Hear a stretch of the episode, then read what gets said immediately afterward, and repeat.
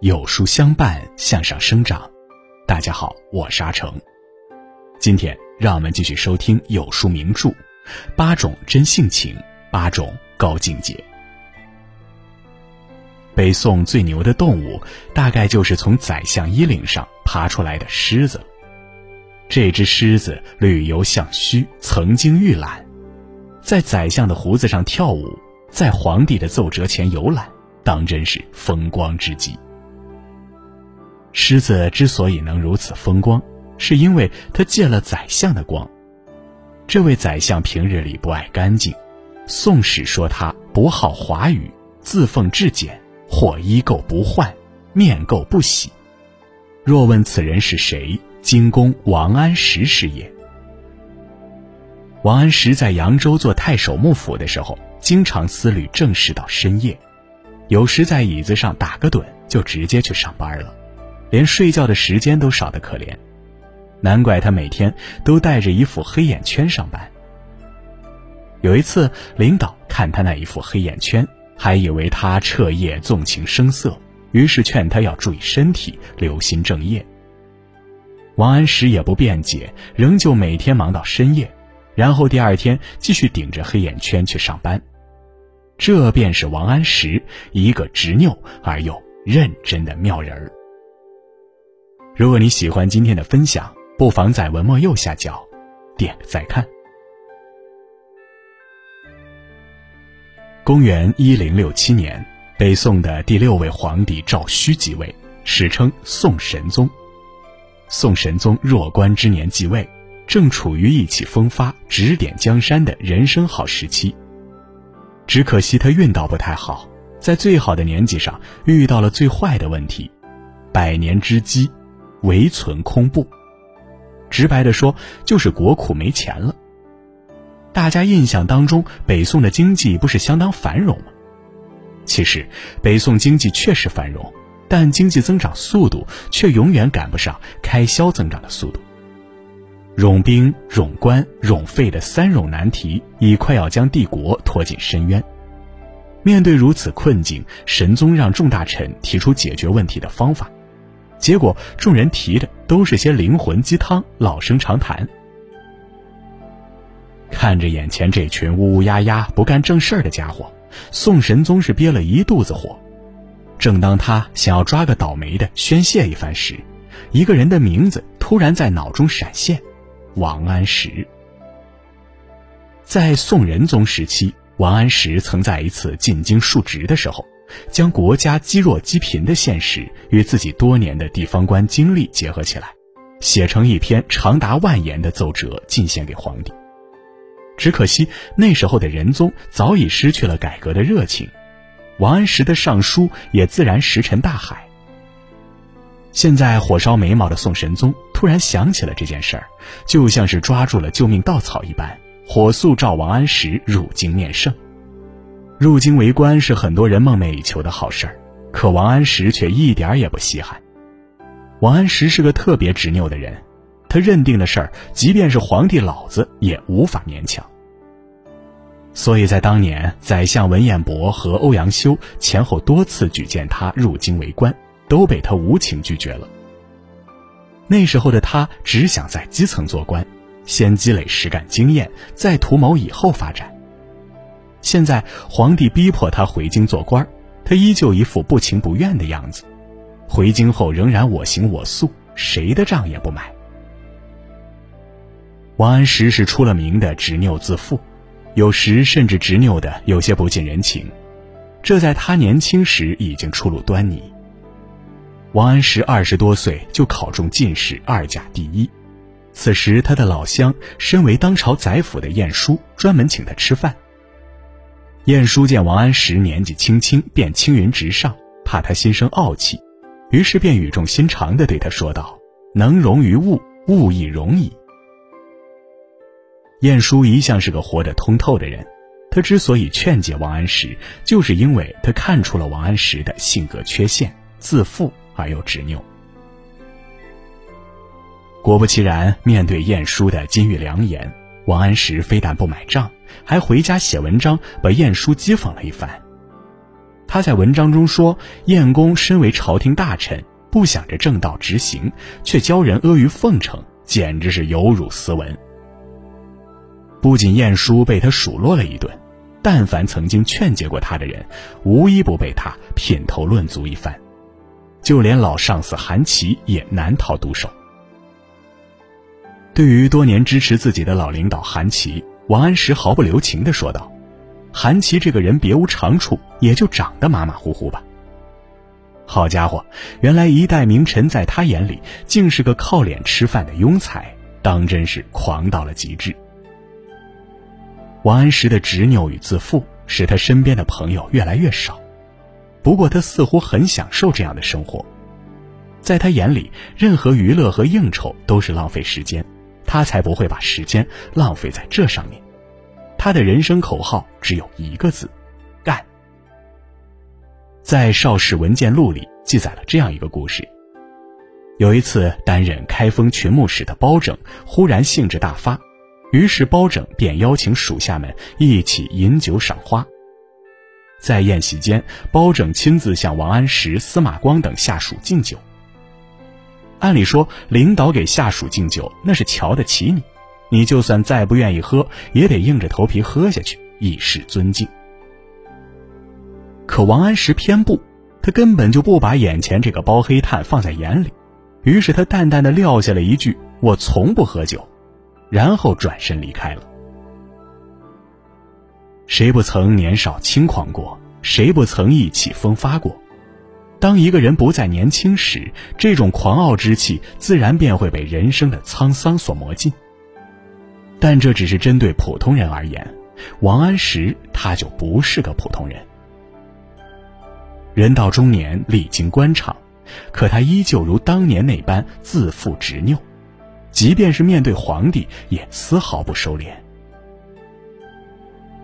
王安石刚一回京，宋神宗就迫不及待地召他入宫详谈。见到王安石后，宋神宗很是激动，一上来就问道：“朕想要实现天下大治，爱卿认为第一步该怎么办呢？”王安石说：“选择道路。”宋神宗问：“学习我的偶像唐太宗如何？”王安石淡淡答道：“要学就学尧舜，学什么唐太宗？”宋神宗听后又吃惊又感慨地说。唐太宗一定得有魏征，刘备一定得有诸葛亮，才能有所作为吧？王安石冷笑道：“这两个人也没什么了不起。”宋神宗又吃了一惊，心想：诸葛亮和魏征都不放在眼里，这个王安石究竟有多大本事，竟敢如此狂妄？最后，宋神宗问王安石：“我大宋百年太平无事是什么原因？”王安石认为这是个宏大的命题作文，表示自己需要写一份调研报告说明。这份报告便是被后世称作“北宋第一札”的《北宋百年无事札子》。虽然题目是“百年无事”，但王安石却透过“百年无事”的表象，毫不讳言地指出因循守旧、固步自封的危害性。王安石在札子中说道：“神宗皇帝，您还不明白吗？”我朝之所以百年无事，这都多亏了我们的敌人不强大，又没有赶上重大天灾，这都是老天爷的功劳而已。上完了大棒，最后王安石也给宋神宗加了个萝卜：天助不可长事，人事不可待终，则大有为之时，正在今日。宋神宗一听，立刻拍板叫好，随即任命王安石为参知政事，准备负责变法的诸多事宜。爆竹声中一岁除，春风送暖入屠苏。千门万户曈曈日，总把新桃换旧符。这是王安石在变法伊始时写下的一首诗，一句“总把新桃换旧符”。以新年遇新法，充满了除旧布新的喜悦与期望。不得不说，王安石的变法还是效果显著的。在他的努力推行下，北宋积贫积弱的状况得以改观。可凡事都有两面性，变法虽然增加了国家财政税收，却忽略了百姓的财富，于是整个宋朝出现了国富民贫的情况。因此朝堂上很多朝臣都站在了王安石的对立面，天下百姓对变法更是产生了极大的抵触情绪。然而，就是在这种举世反对的情况下，王安石依旧选择相信自己。他喊出了“天变不足畏，祖宗不足法，人言不足恤”的口号，执拗地把变法推行到底。但就在此时，宋神宗却对王安石产生了不满情绪，而这种不满正是由王安石的执拗性格造成的。有一年元宵节，王安石陪宋神宗回宫。在骑马进宣德门时，守门的几个侍卫将王安石拦了下来。这宣德门是只有皇帝才能行走的，就算你王安石再位高权重，也不能罔顾礼法呀。可王安石才不管这个，偏要跟着皇帝进宣德门。宋神宗一时无奈，只好默许他跟着进门。可没想到，王安石居然得寸进尺。他进门之后，还强烈要求皇帝惩办那几个侍卫。最后，皇帝虽然听了他的话，杖打了那几个侍卫，但心中已经对他的专权狂妄十分不满了。君臣两人之间的裂痕已悄然出现，而王安石对此毫无所知。终于，随着一场旱灾的降临，王安石彻底失去了宋神宗的信任。公元一零七四年，新法施行的第四个年头，一场旱灾悄然袭来。当时全国大部分地区已经长达十个月滴雨未落，愁得宋神宗茶饭不思。朝中诸多重臣都上奏，说这天灾是因为变法不得民心所致，纷纷上书请求罢黜新法。就在此时，一幅叫做《流民图》的画作宋城玉览。成为了压倒王安石的最后一根稻草。宋神宗被画中的可怖景象惊呆了，只见画卷上是成群结队的灾民，他们个个面如菜色，身无完衣，挤满了京师的街道，有的甚至双脚拴着铁链，在砍树挣钱，以偿还政府的青苗贷款。与画作一同呈上的还有一封奏书。说严重的旱灾使百姓民不聊生，还有的人卖儿卖女，在这样的情况下，政府竟然还在追缴赋税，太没人性了。阅罢图文，宋神宗潸然泪下，立即下令停止推行新法。巧合的是，诏令一出，京都地区立即天降甘霖，万众欢腾。而此时，王安石的心情却跌落到谷底。新法失败了，理想破灭了，随之而来的便是贬官。王安石从京城回到金陵，途经瓜州，写下了“春风又绿江南岸，明月何时照我还”的醉人诗句。遗憾、失落、不甘、愤怒、执拗，这种种滋味萦绕心头，使王安石瞬间衰老了许多。虽然在一年之后，他再次回京拜相。但他自知已经得不到宋神宗的支持与信任了，王安石的理想人生便于此画上了句号。王安石死后，各项新法皆遭罢废，变法派官员也纷纷被贬，而且他们大部分人还被写进了《宋史》的奸臣传中，受千秋万代的唾骂。但作为变法的创始人。王安石非但没有被钉在历史的耻辱柱上，反而受到了礼遇。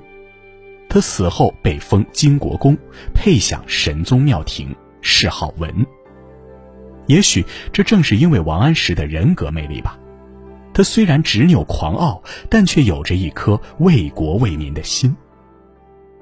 梁启超曾将王安石比作中国的克伦威尔，称其为三代以下唯一完人。他将大宋江山扛在了自己的肩上，尽管风雨飘摇，依旧选择一路同行。当年明月曾说：“自古以来，变法一般人都不碰，碰的都不是一般人。可是有些事情总要有人来做，有些东西总要有人来碰。无论结果如何，只要尽力而为，便不算虚度人生。”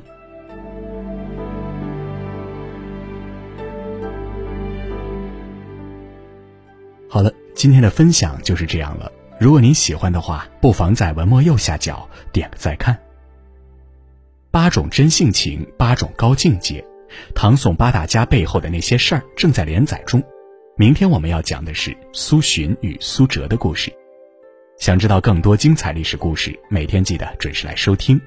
听完的朋友不要忘了点击文末四大名著专辑图片。